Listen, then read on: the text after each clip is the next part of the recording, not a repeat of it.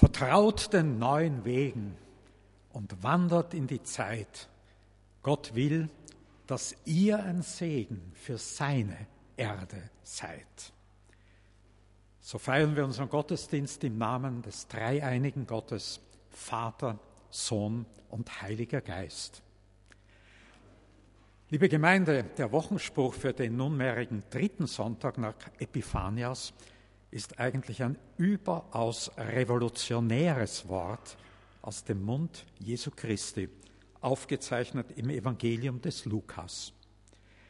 Es werden kommen von Osten und von Westen, von Norden und Süden, die zu Tisch sitzen werden im Reich Gottes. Revolutionär deswegen, weil Jesus damit die bisherigen Grenzen des Judentums gesprengt hat. Seine Einladung zum Glauben gilt allen Menschen. Und es ist eigentlich unsere Aufgabe, diese Einladung weiterzugeben und den Menschen von Jesu, von Gottes unerschöpflicher Liebe Mitteilung zu machen. Von der Liebe, mit der Jesus Christus alle, die ihn annehmen, in sein ewiges Reich einlädt. Aber damit, liebe Gemeinde, ergibt sich jetzt eine riesige Frage. Wie ist das eigentlich mit den Menschen, die Jesus Christus nie kennengelernt haben? Wie ist es mit unserem Glauben an Gottes Weg in sein Reich, mit unserem Glauben an das Kreuz? Ja, das ist eigentlich genau das Thema der Altarlesung und dann auch der Predigt.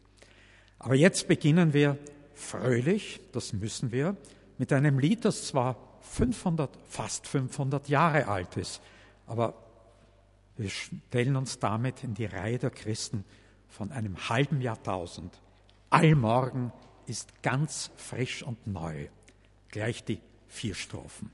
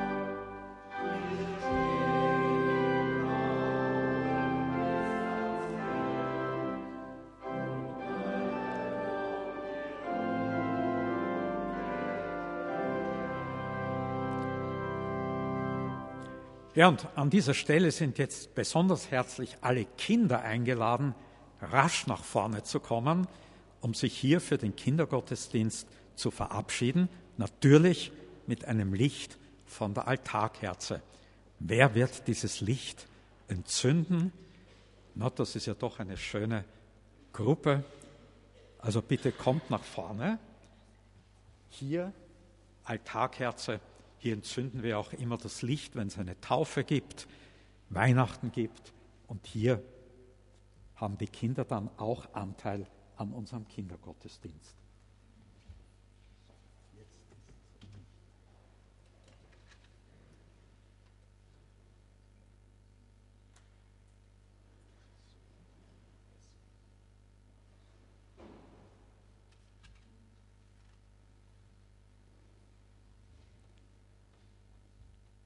Christus spricht, wer das Reich Gottes nicht annimmt wie ein Kind, der wird es nie gewinnen.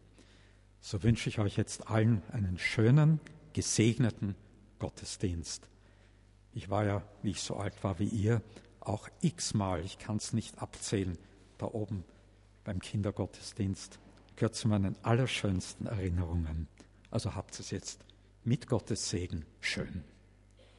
Wiedersehen.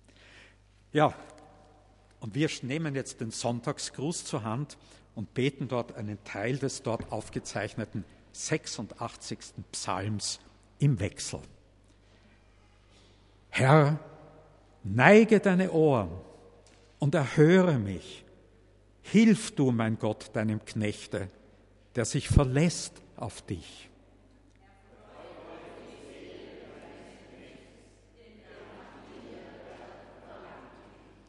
Vernimm, Herr, mein Gebet und merke auf die Stimme meines Flehens.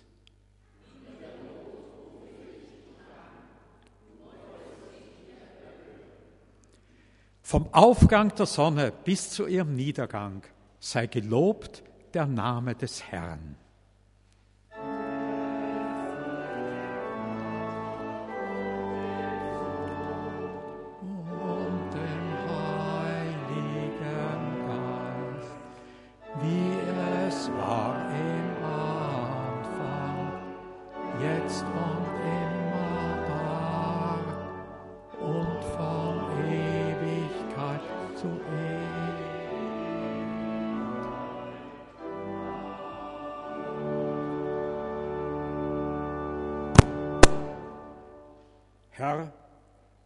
Danken dir, dass wir diesen Gottesdienst damit beginnen dürfen, dir unsere Schuld zu bekennen und um Vergebung zu bitten. Wir kommen ja aus einer Woche mit Arbeit und Unruhe und waren oft so mit uns selbst beschäftigt, dass wir dich dabei aus den Augen verloren haben. Und auch unser Nächster ist uns aus dem Blick gekommen. Dadurch sind wir mitschuldig, wenn unsere Welt mehr von Lieblosigkeit, Gleichgültigkeit und Einsamkeit geprägt ist, als von Verständnis, Geduld und Fröhlichkeit. Herr, wir wissen, wie schwach wir sind. Deshalb brauchen wir deine Gnade, deine Nähe. Nimm an, wenn wir dich bitten, Herr, erbarm dich unser.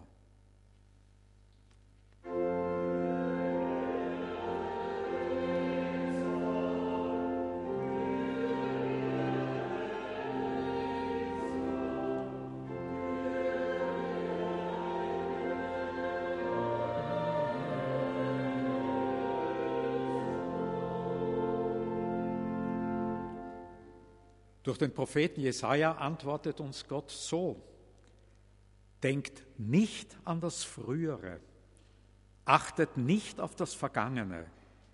Ich schaffe jetzt etwas Neues. Ehre sei Gott in der Höhe.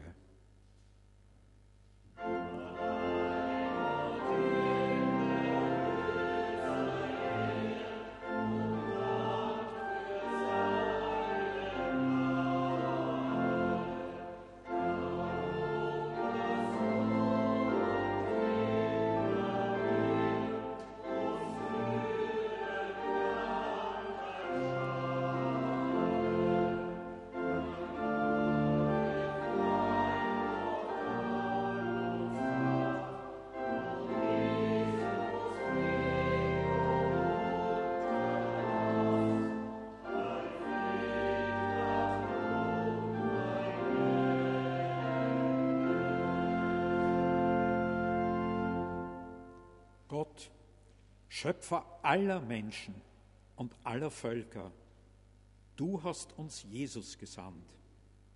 Er hat Grenzen überschritten, Menschen geheilt und froh gemacht.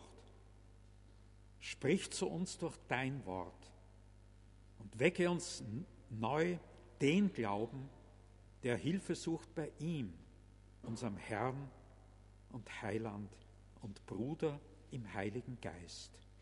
Amen.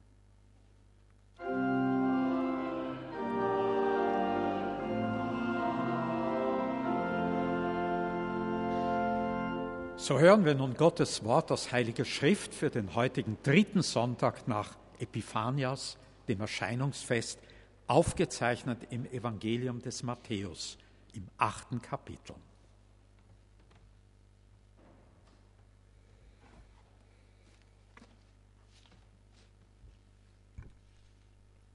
Aus dem Evangelium nach Matthäus.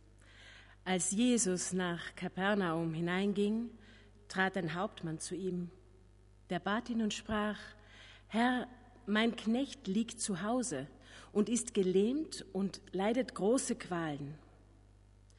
Jesus sprach zu ihm, ich will kommen und ihn gesund machen.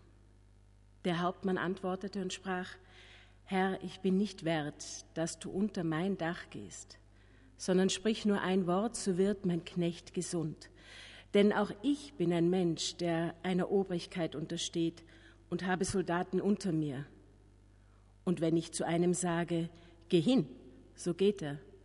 Und zu einem anderen, komm her, so kommt er. Und zu meinem Knecht, tu das, so tut es. Als das Jesus hörte, wunderte er sich und sprach zu denen, die ihm nachfolgten. Wahrlich, ich sage euch, Solchen Glauben habe ich in Israel bei keinem gefunden. Aber ich sage euch, viele werden kommen von Osten und von Westen und mit Abraham und Isaac und Jakob im Himmelreich zu Tisch sitzen. Aber die Kinder des Reichs werden hinausgestoßen in die äußerste Finsternis. Da wird sein Heulen und Zähneklappern. Und Jesus sprach zu dem Hauptmann, Geh hin, dir geschehe, wie du geglaubt hast und sein Knecht wurde gesund zu derselben Stunde.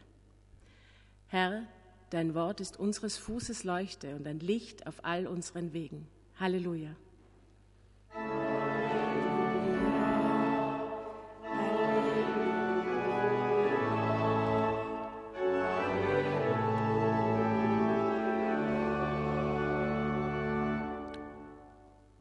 Ein deutscher Bundespräsident, es war Gustav Heinemann, hat einmal gesagt, die Herren der Welt gehen, unser Herr kommt.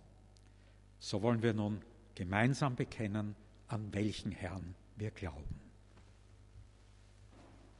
Ich glaube an Gott den Vater, den Allmächtigen, den Schöpfer des Himmels und der Erde, und an Jesus Christus, seinen eingeborenen Sohn, unseren Herrn, empfangen durch den Heiligen Geist, geboren von der Jungfrau Maria, gelitten unter Pontius Pilatus, gekreuzigt, gestorben und begraben, hinabgestiegen in das Reich des Todes, am dritten Tage auferstanden von den Toten, aufgefahren in den Himmel. Er sitzt zur Rechten Gottes, des allmächtigen Vaters. Von dort wird er kommen, zu richten die Lebenden und die Toten. Ich glaube an den Heiligen Geist, die heilige christliche Kirche, Gemeinschaft der Heiligen, Vergebung der Sünden, Auferstehung der Toten und das ewige Leben. Amen. Such, wer da will, ein ander Ziel. Lied 346, zunächst die ersten beiden Strophen.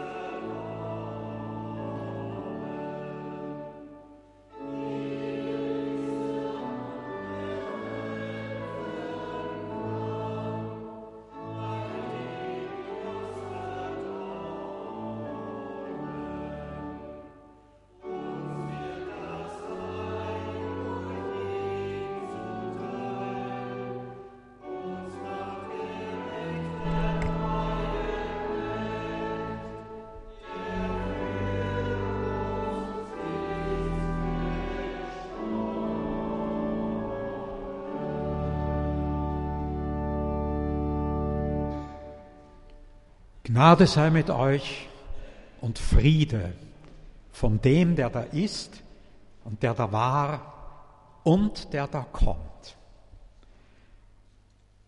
Liebe Gemeinde, wie ist das also jetzt eigentlich mit den Menschen, die Jesus Christus nicht kennen? Den vielen Millionen, die vor Christus gelebt haben und die vielen Milliarden, die heute gleichsam neben ihm leben, weil sie einer anderen Religion angehören.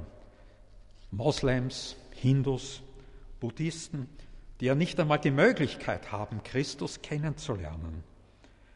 Und wie ist das mit den Atheisten? Sind diese Menschen auf ewig verloren? Adolf Hitler war getauft und ist Zeit seines Lebens niemals aus der katholischen Kirche ausgetreten. Josef Stalin, orthodox getauft, hat sogar ein Priesterseminar besucht. Ja, das ist das eigentliche Thema auch der heutigen Predigtstelle, der Stelle, die für heute vorgesehen ist. Und diese Predigtstelle hat zwei Hauptpersonen, die etwas gemeinsam haben.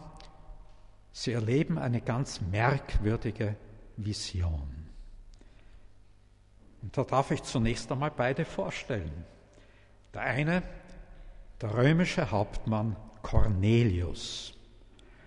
Herodes der Große hat etwa 25 vor Christus an der Küste eine kleine Siedlung zu einer prächtigen Stadt ausgebaut, zu einer Stadt, die er dann zu Ehren des Kaisers Augustus Caesarea, Kaiserstadt, genannt hat. Hier hatten die römischen Statthalter ihren Sitz und hier lag auch die römische Kohorte, in der unser Cornelius als Hauptmann seinen Dienst getan hat. Und dieser Cornelius, das lesen wir in der Apostelgeschichte sehr klar, glaubte an Gott, hielt sich mit seiner ganzen Hausgemeinschaft zur jüdischen Gemeinde, tat viel für die gläubigen Juden und betete regelmäßig. Und an einem Nachmittag hatte dieser Hauptmann Cornelius, der Römer, eine merkwürdige Vision.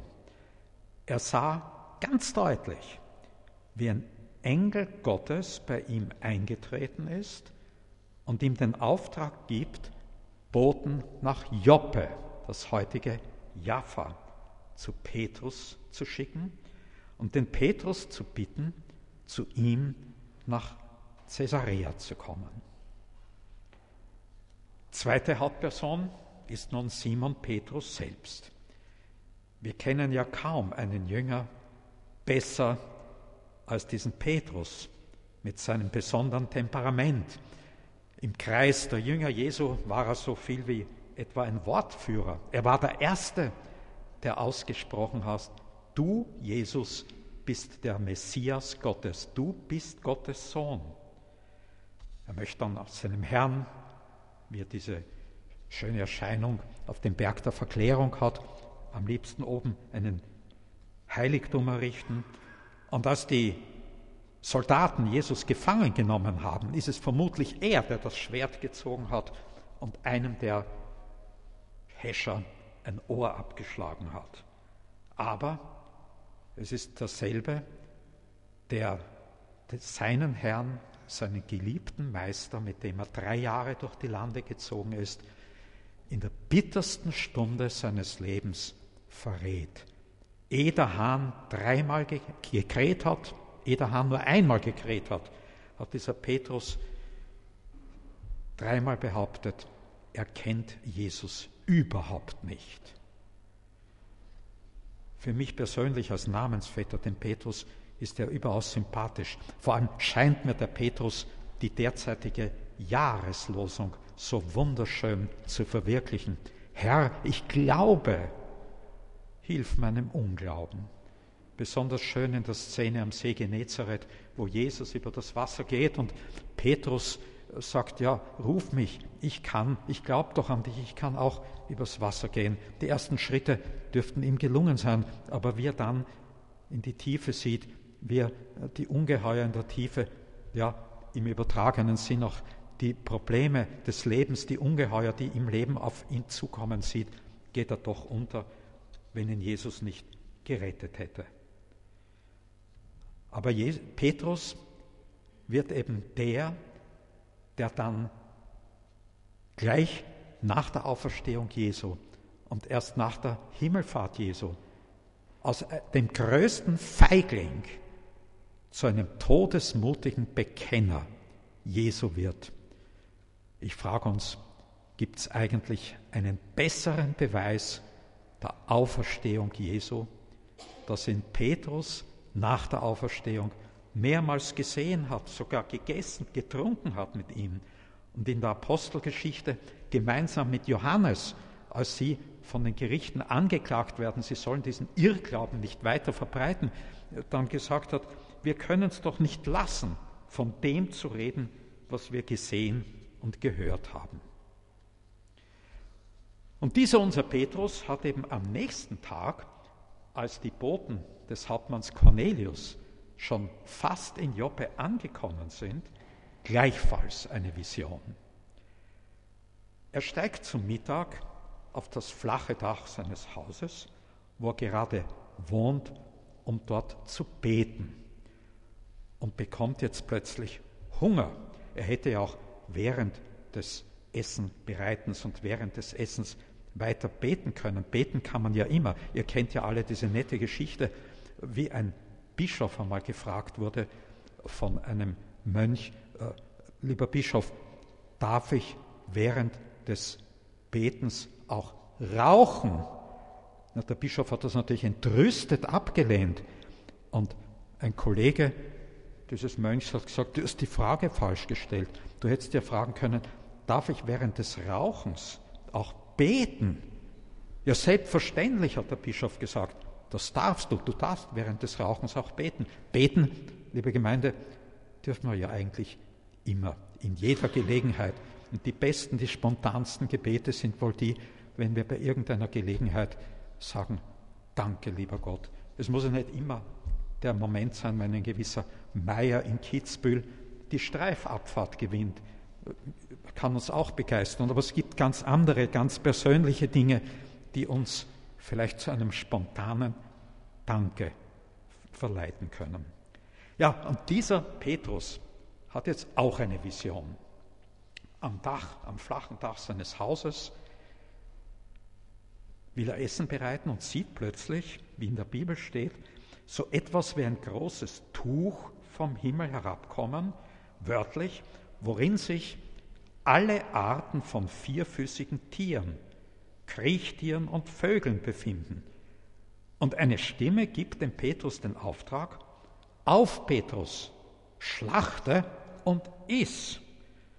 Aber als frommer Jude muss Petrus das natürlich ablehnen und sagt, ich habe noch nie etwas Verbotenes oder Unreines gegessen. Und darin sind ja die Juden, die frommen Juden, bis heute sehr, sehr genau, um vor allem Fleischliches vom Milchigen, Fleischspeisen von Milchspeisen zu trennen. Eine koschere Küche hat er bis heute zwei Kühlschränke für die Fleisch- und für die Milchsachen, zwei verschiedene Geschirrgarnituren, sogar zwei verschiedene Spülmaschinen. Aber zu Petrus sagt diese Stimme nach dreimaliger Aufforderung, und jetzt kommt der Satz, der Hammer. Hier steht wörtlich, was Gott für rein erklärt hat, das erkläre du nicht für unrein. Und während Petrus noch darüber nachdenkt, was damit eigentlich gemeint sein soll, da stehen die Boten des Hauptmanns Cornelius bereits vor dem Tor und fragen nach Petrus. Ja, und genau an dieser Stelle beginnt der für heute vorgesehene Predigtext. Er steht in der Apostelgeschichte Kapitel 10. Ihr habt ja den Text alle am Sonntagskurs in der Lutherfassung, daher darf ich von hier die Fassung der guten Nachricht lesen, mitlesen. Man sieht ja die Vergleiche oder man hört zu. Da ging Petrus zu den Menschen, die vom Hauptmann Cornelius zu ihm geschickt worden waren, und sagte zu ihnen, ich bin der, den ihr sucht. Was führt euch zu mir? Wir kommen vom Hauptmann Cornelius, sagten sie. Er führt ein vorbildliches Leben und hält sich zur jüdischen Gemeinde. Alle Juden bei uns reden nur das Beste über ihn.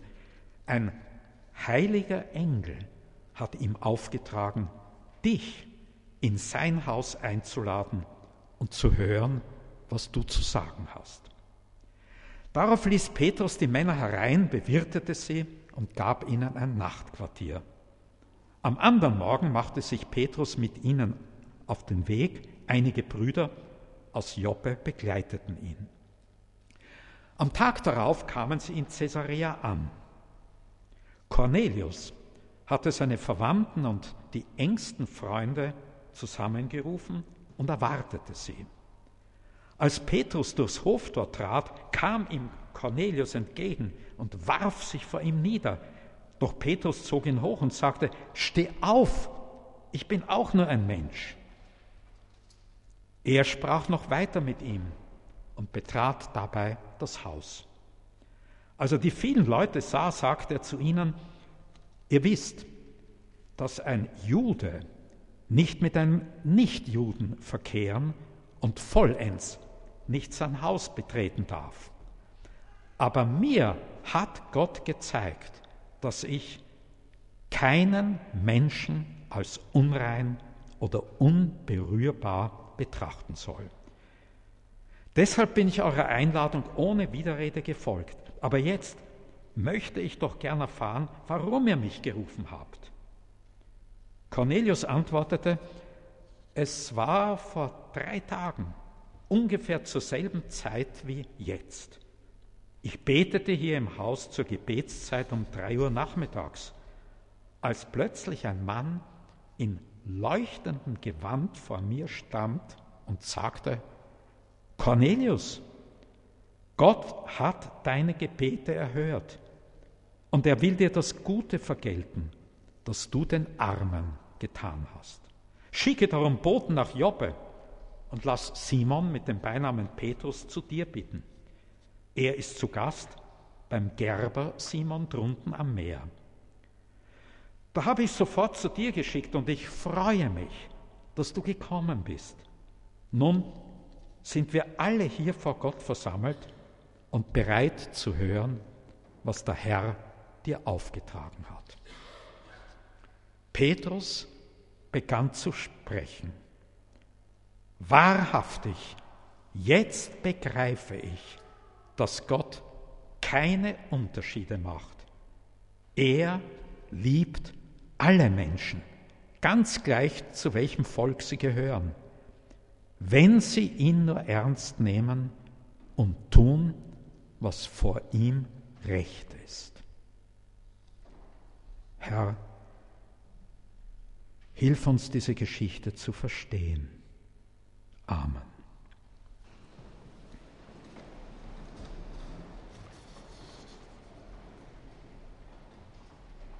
Liebe Gemeinde, Petrus hat also seine Vision verstanden. Die Nichtjuden, zu denen er geschickt wird, gelten vor Gott als rein. Und so zögert Petrus keinen Augenblick, die Boten des Cornelius aufzunehmen und zu bewirten. Und Petrus hat auch gar keine Bedenken, am nächsten Tag die Gruppe nach Caesarea zu begleiten. Und im Haus des Cornelius wird jetzt Petrus, das ist die Fortsetzung der für heute vorgesehenen Predigtstelle, eine wunderbare Predigt über Jesus halten. Über Jesus unfassbare Liebe zu allen Menschen. Seine Kreuzigung, seine Auferstehung und dass er von Gott als Richter über die Lebenden und die Toten eingesetzt ist. Es ist sehr zu empfehlen, diese Stelle dann weiterzulesen, Apostelgeschichte 10, auch ab dem Vers 34. Wenn jemand von uns noch einen Beweis, einen gerichtlich haltbaren Beweis für die Auferstehung Jesu gesucht hat, dort findet er mehr drinnen, als man zunächst annimmt. Vor allem diese kleinen Details, dass die Jünger und andere mit Jesu nach seiner Auferstehung auch gegessen und getrunken haben. Das ist keine Vision gewesen. Aber die heutige Predigtstelle, die endigt ja mit einem dramatischen Satz des Petrus, einem Satz, der ja letztlich auch zur Verhaftung des Petrus durch die Religionsbehörden geführt hat. Wenn Jesus sagt, wenn Petrus sagt, Petrus, wahrhaftig, jetzt begreife ich, dass Gott keine Unterschiede macht. Er liebt alle Menschen, ganz gleich zu welchem Volk sie gehören, wenn sie ihn nur ernst nehmen und tun, was vor ihm recht ist. Damit ist ja die Grenze des Judentums gesprengt. Und an uns gibt nun Jesus bei seiner Himmelfahrt ja den Auftrag, geht in alle Welt, geht in alle Welt und verkündigt die frohe Botschaft, das Evangelium. Aber damit sind wir jetzt wieder und endgültig vor die Frage gestellt vom Beginn. Wen nimmt Gott an? Wer ist von Gott dazu bestimmt, die Ewigkeit mit ihm in seinem Reich zu verbringen? Und ich wiederhole nur die erste Frage, die vielen Millionen, die vor Jesus gewohnt haben. Wie ist das zum Beispiel mit Mose, Abraham, Isaac, Jakob, König Salomo? Ja, darüber machen sich die Menschen seit immer viel Gedanken. Wir haben ja vor kurzem gemeinsam das Glaubensbekenntnis gesprochen. Da kommt ja der schöne Satz vor, hinabgestiegen in das Reich des Todes. Wo war Jesus da? Was hat er in der Zeit gemacht? In der Ostkirche ist dieser Satz unendlich wichtig. Es ist sozusagen das zentrale Osterbild der Ortskirche. Jesus steigt, als man ihn tot ins Grab gelegt hat, hinunter zu den Toten, eben in das Reich des Todes und führt die Gerechten, unter anderem auch Adam und Eva heraus. War Jesus dort zwischen Tod und Auferstehung? Und noch einmal, wie ist es mit den Milliarden von Menschen, die heute neben uns leben? Wie ist es bitte mit den Atheisten? Wie ist es mit den Taufscheinchristen? Und wie ist es bitte auch mit den geistig so weit eingeschränkten, dass sie diese Botschaft gar nicht erfassen können? Oder teilen auch wir vielleicht den Gedanken, der damals die Aufklärung beherrscht hat? die gesagt hat, alle Religionen sind überflüssig, einschließlich des kirchlichen Christentums. Einzig und allein kommt es an, Zeit der Aufklärung, auf Gottes Glaube und Tugend. Aber wie ist es mit den vielen feinen und ernsten Menschen, die Gott fürchten, die Gutes tun, die beten, die aber auch selbst damit zufrieden sind und die ganze Botschaft des Evangeliums nicht begreifen können und für überflüssig halten. Wie ist das mit unserem Glauben an den gekreuzigten Auferstandenen? Ist also das Vertrauen zu Jesus nicht erforderlich? Liebe Gemeinde, das ist sicher eine überaus interessante Frage, letztlich aber müßig, weil wir, solange wir nachdenken, niemals darauf eine Antwort, geschweige denn eine schlüssige Antwort finden können. Denn diese Antwort käme ja bloß aus unserem eigenen Gehirn. Und unser eigenes Gehirn, darf ich es bezeichnen, als eine Maschine, die ist doch nur dazu da, damit wir uns in den Gegebenheiten unseres täglichen Lebens zurechtzufinden. Aber Fragen, die Gott betreffen, die Gottes Geist, die den Heiligen Geist betreffen, dazu ist unser Gehirn niemals in der Lage. Aber ich persönlich, und ich denke, doch wir alle, Gott wird in seiner unendlichen Güte und Liebe für alle Menschen einen Weg finden. Wenn unser Hauptbekenntnis ist, Gott ist Liebe, und wenn wir auch von Jesus Christus im Wochenspruch gehört haben, dass aus allen Himmelsrichtungen Menschen kommen werden, die mit ihm, wie er sich ausdrückt, zu Tisch sitzen werden im Reich Gottes. Schon bei Jesaja lesen wir, so hoch der Himmel über der Erde ist, so weit reichen meine Gedanken über alles hinaus, was ihr euch denkt. Im 13. Jahrhundert sagt Albertus Magnus, Gott ist immer größer als alles, was wir über ihn denken.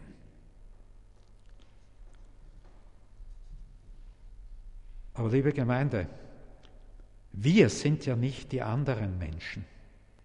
Wir sind Christen. Wir sind getauft. Wir haben die Botschaft Jesu Christi nun einmal gehört. Wir haben, wir haben keine Entschuldigung.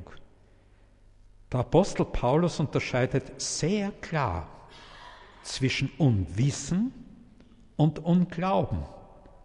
Unwissen kann entschuldigen.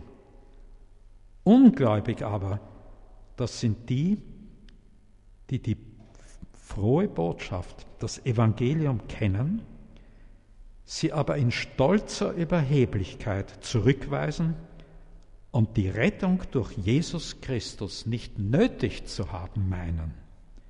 Was sagt Paulus? Das Wort vom Kreuz ist eine Torheit denen, die verloren gehen. Mit anderen Worten, die, die den Heiligen Geist beleidigen. Und die Beleidigung des Heiligen Geistes ist laut Jesus Christus die einzige Sünde, die den Menschen nicht vergeben werden kann. Um das klarer zu machen, sagt Jesus selbst, ihr könnt auch den Menschensohn, ihr könnt mich beleidigen, aber beleidigt nicht den Heiligen Geist, Nehmt das Opfer, das ich für euch, die ihr mich kennt, getan habe, an. Ich glaube, ich muss das jetzt am Ende der Gedanken noch einmal unterstreichen. Und ich verzichte hier ganz auf meine eigenen Worte. Ich sage jetzt nur mehr das bis zum Ende, was wir in der Bibel lesen. Am Beginn eine handfeste Warnung. Im Hebräerbrief lesen wir, wir müssen dann ein schreckliches Gericht fürchten.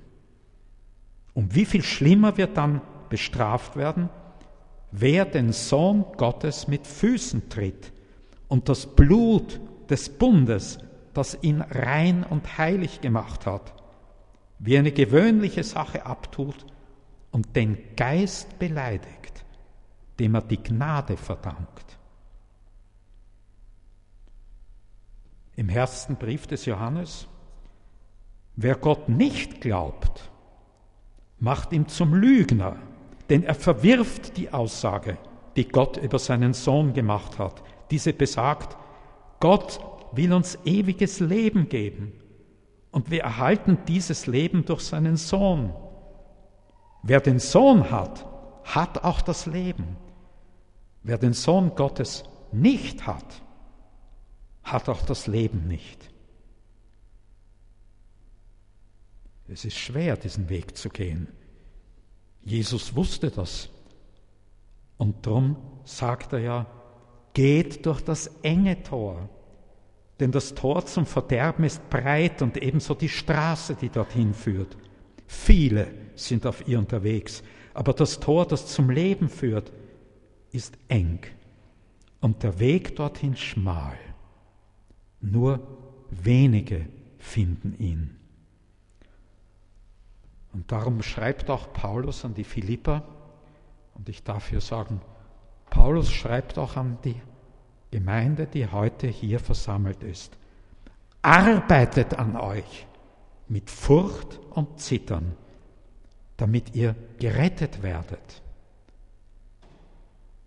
Der dänische Philosoph Kierkegaard sagt ja, einer meiner Lieblingssätze, weil ich so weiß, dass das stimmt. Es gibt kein Nicht-Glauben können. Es gibt nur ein Nicht-Glauben wollen. Wir sind verlorener, verlorener, als wir zugeben wollen. Wir sind tiefer erlöst. Wir sind tiefer erlöst, als wir zu hoffen wagen.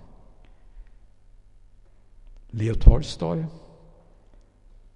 wer die Lehre Christi begreift, hat dasselbe Gefühl wie ein Vogel, der bis dahin nicht wusste, dass er Flügel besitzt und nun plötzlich begreift, dass er fliegen, frei sein kann und nichts mehr zu fürchten braucht.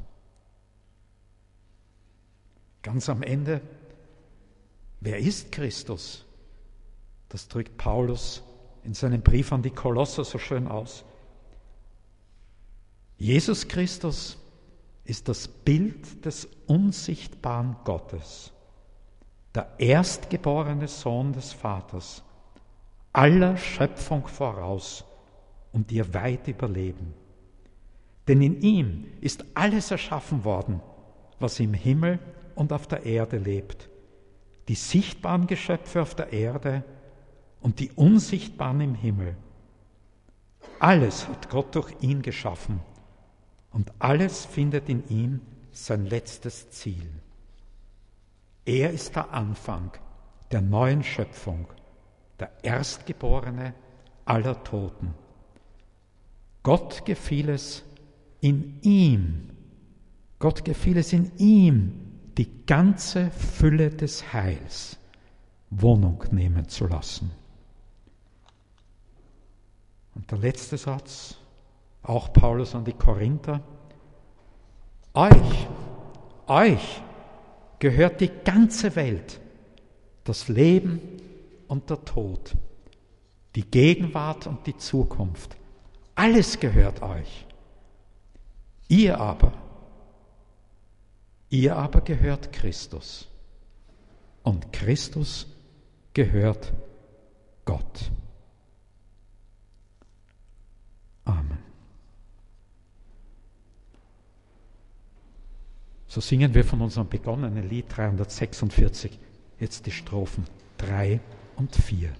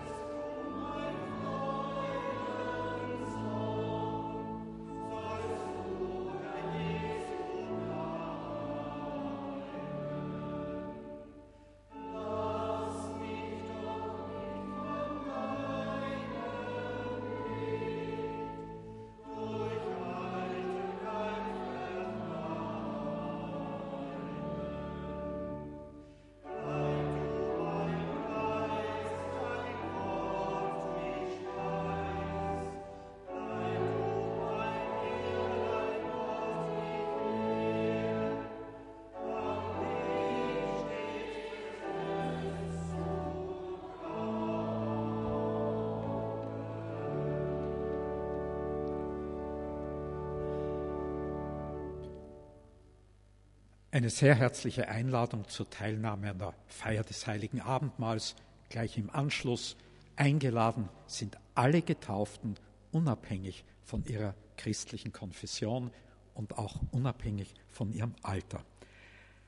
Im Anschluss gibt es drüben in der, im Raum der Begegnung wieder die Gesprächebar, vielleicht ein kleiner heißer Kaffee und Gespräche können uns da sehr helfen. Die Kollekte von Epiphanias betrug 511 Euro und 45 Cent. Die heutige Kollekte ist so wie damals auch der eigenen, ich sage jetzt so schön, so gern der eigenen Gemeinde. Ich bin seit dem neunten Lebensjahr ja immer wieder da und jetzt umso lieber. Die nächsten Gottesdienste am Sonntag, den zweiten, Professor Sobrera Meyer und am Sonntag, den neunten, die Pfarramtskandidatin Julia Schnitzler. Zwei Veranstaltungen am Montag, den 27. um 19 Uhr Frauentreff mit dem schönen Thema Ich glaube, hilf meinem Unglauben. Was für eine wunderschöne Jahreslosung. Also es geht hier um eine gemeinsame Auslegung mit Christa Krachek, auch im Raum der Begegnung. Eine zweite Veranstaltung darf ich auch hinweisen. Ich darf am Freitag, den 21. Februar, bei K&K um 15 Uhr einen kleinen Vortrag, vielleicht auch mit Diskussion halten zum schönen Thema, eine kurze Geschichte der europäischen Idee. Naja, Brexit, an den ich nie geglaubt habe, aber jetzt muss ich es eben auch hinnehmen. Die Kerze der Hoffnung beim Ausgang brennt für den Christen Nguyen Nang Tin aus Vietnam. Er wurde im Mai wegen angeblicher staatsfeindlicher Propaganda verhaftet, sitzt nun im Gefängnis. Als Musiker hat er angeblich die kommunistische Partei in seinen Liedern kritisiert, weil er halt mehr Demokratie gefordert hat. Schließen wir in unser Gebet ein, die Kerze brennt für ihn. Ja, und dann hatten wir noch in der letzten Woche, glaube ich, eine Taufe, Konstante Skwarek. Denken wir auch an sie, die Taufe hat sie zum Eigentum Jesu Christi gemacht. Ja, so setzen wir nun mit dem nächsten Lied fort, dem eigentlichen Abendmahlslied.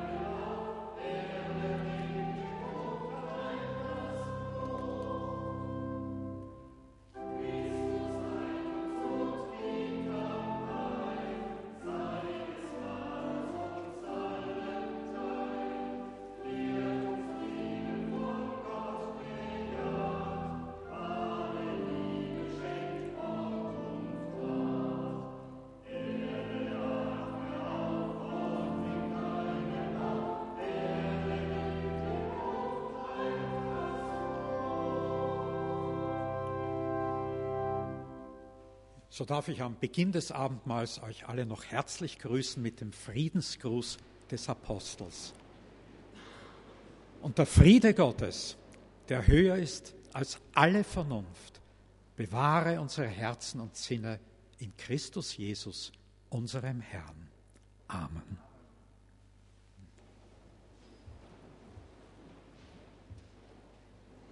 Herr, im Lichte deiner Wahrheit erkenne ich, dass ich gesündigt habe in Gedanken, Worten und Werken. Dich soll ich über alles lieben, meinen Gott und Heiland. Aber ich habe mich selbst mehr geliebt als dich. Du hast mir meinen Nächsten gegeben, ihn zu lieben wie mich selbst. Aber ich erkenne, wie ich versagt habe. Darum komme ich zu dir und bekenne meine Schuld. Richte mich, mein Gott, aber verwirf mich nicht. Ich weiß keine andere Zuflucht als dein unergründliches Erbarmen. So sind wir nun gefragt, ist das unser demütiges Bekenntnis unserer Schuld und Sünde? Beugen wir uns unter Gottes Gericht mit bußfertigem Herzen, aber setzen wir auch alles Vertrauen auf Jesus Christus, darauf, dass er alle unsere Sünde ans Kreuz geheftet hat dann wollen wir das jetzt bekennen mit unserem vernehmlichen Ja. ja. Unser Herr und Heiland Jesus Christus spricht, welchen ihr die Sünde erlasst, denen ist sie erlassen. Aber als verordneter Diener im Evangelium unserer Kirche stehe ich selbst vor Gott mit der Bitte, Gott sei mir Sünder gnädig. Aber ich darf als euer Bruder in Christus euch Gottes volle Gnade und Barmherzigkeit, die Vergebung aller eure Sünden verkündigen.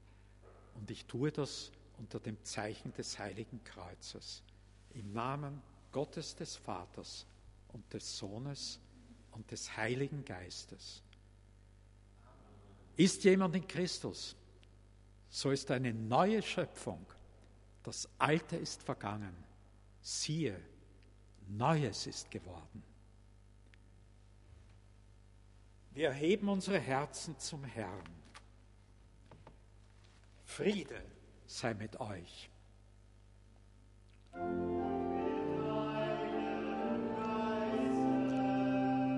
Erhebet eure Herzen.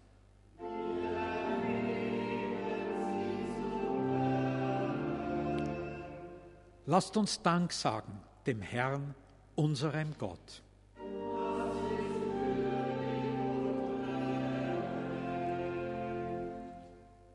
Wahrhaftig würdig ist es und recht, dass wir dich, ewiger Gott, immer und überall loben und dir danken durch unseren Herrn Jesus Christus. Ihn hast du der Welt zum Heil gesandt. Durch seinen Tod haben wir Vergebung der Sünde und durch sein Auferstehen das Leben. Darum loben die Engel deine Herrlichkeit und mit ihnen vereinigen auch wir unsere Stimmen und bekennen ohne Ende.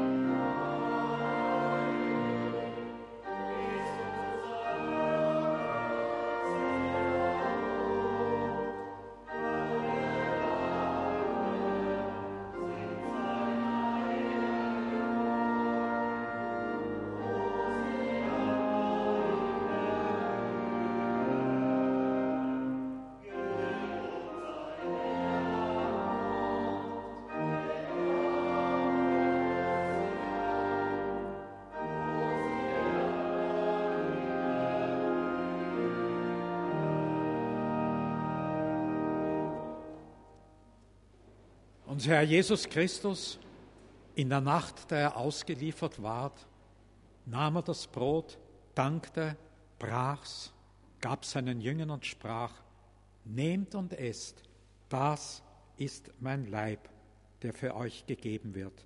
Solches tut zu meinem Gedächtnis.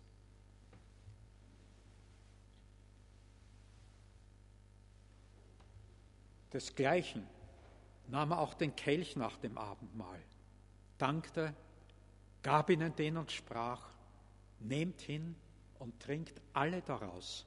Das ist das Blut des neuen Bundes, das für euch vergossen wird zur Vergebung der Sünde.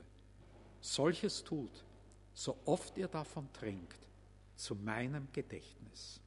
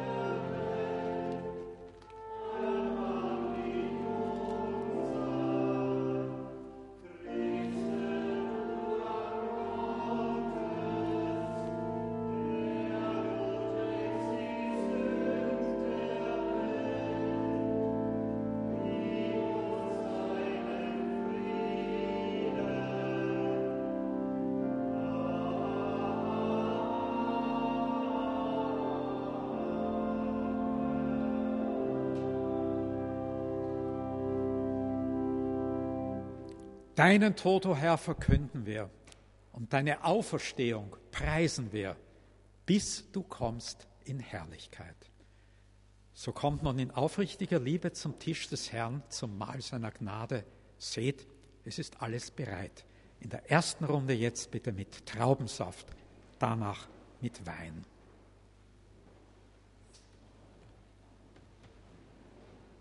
Wir sind zu viert. Das ist schön. Möchten Sie mit Kelch gehen? Ich gehe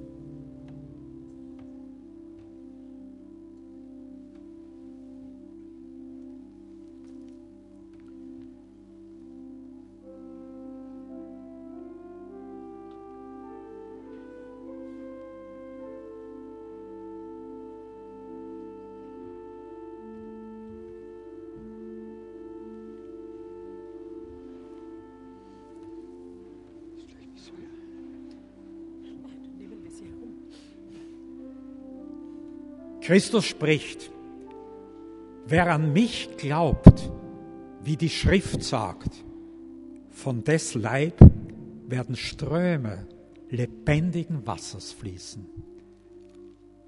So geht nun hin in Frieden.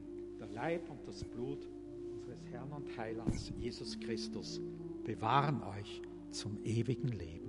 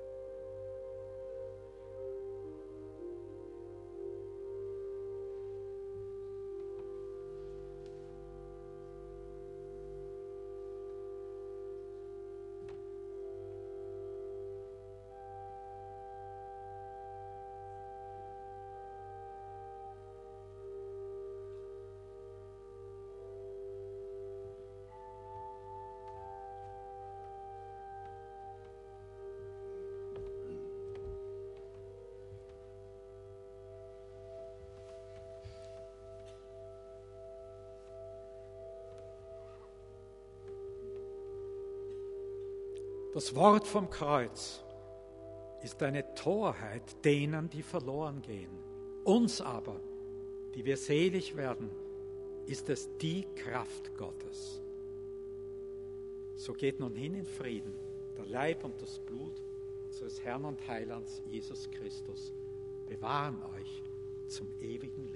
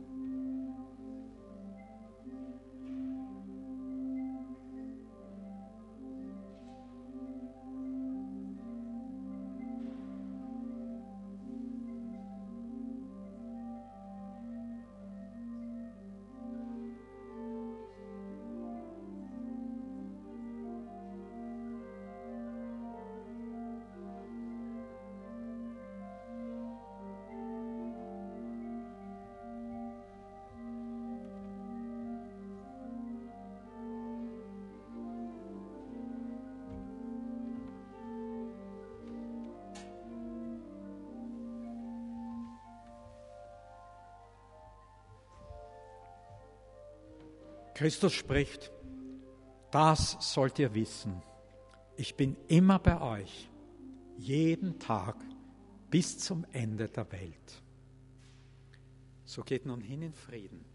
Der Leib und das Blut unseres Herrn und Heilands Jesus Christus bewahren euch zum ewigen Leben.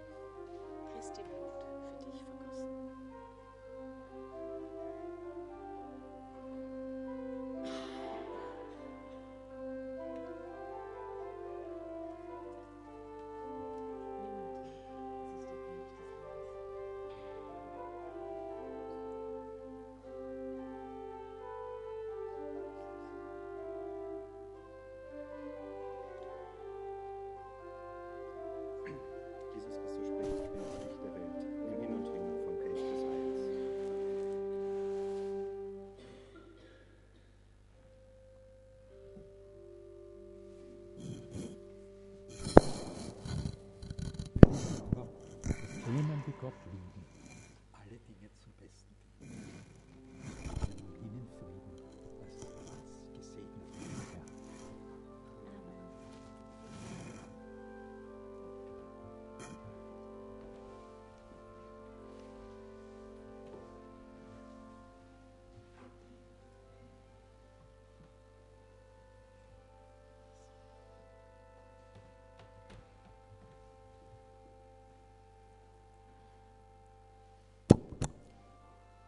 Ewiger Gott, dein Licht strahlt auf in Christus.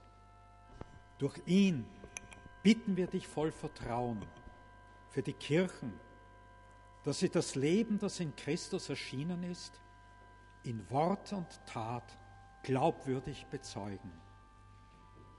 Für die Völker der Erde, dass sie Vertrauen zueinander fassen und mit vereinten Kräften dem Wohl der Menschheit dienen für die Menschen, die auf der Suche sind nach Sinn und Glück, dass ihnen beides aufleuchtet in Christus. Für uns alle, die wir Christi Namen tragen, dass wir uns aufmachen zu denen, die unsere Hilfe brauchen. Für die, die uns vorangegangen sind auf dem Weg zu dir. Lass sie geborgen sein im Licht deiner Liebe Leite uns durch dein Licht auf dem Weg in dein Reich, wo wir dich ewig preisen werden durch unseren Herrn Jesus Christus. Und was ein jeder noch persönlich vorbringen möchte, möge jetzt in der Stille beten.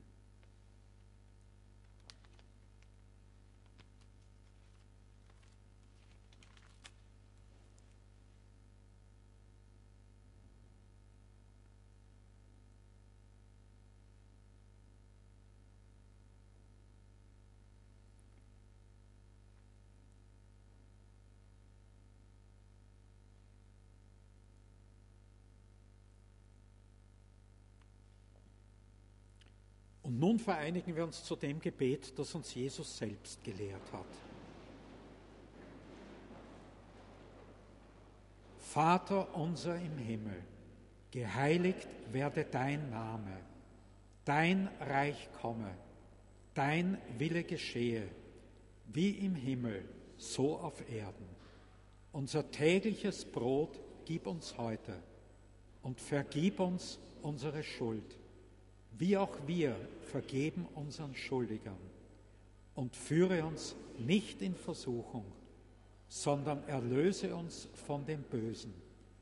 Denn dein ist das Reich und die Kraft und die Herrlichkeit in Ewigkeit.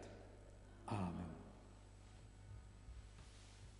Und der Herr segne euch und behüte euch.